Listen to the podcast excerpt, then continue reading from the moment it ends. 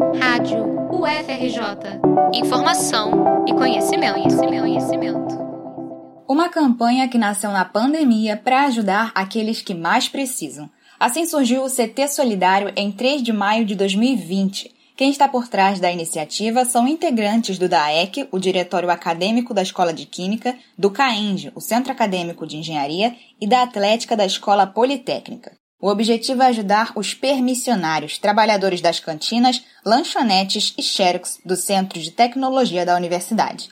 Eles estão desde março de 2020 sem poder trabalhar, quando a FRJ fechou as portas por causa da pandemia.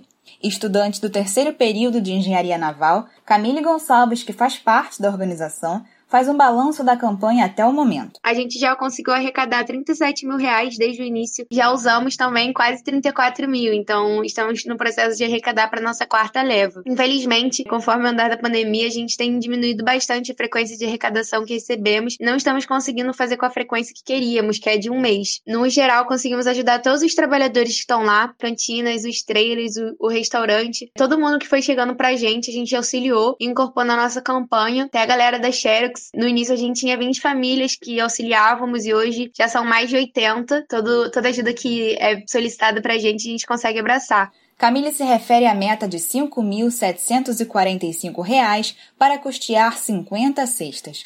Mas até o dia 24 de maio, a organização só havia conseguido 60% do valor, menos de R$ 3.500.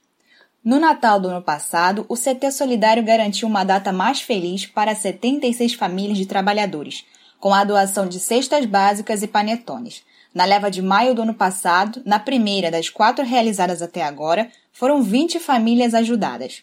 Você também pode participar dessa corrente solidária. É possível doar pelo Pix de número 063 022 48701 ou também pelo banco de sua preferência. Visite as redes sociais do DAEC, do CAENG e da Atlética de Engenharia do FRJ para conferir os dados bancários e saber como ajudar. Ana Paula Jaume para a Rádio FRJ.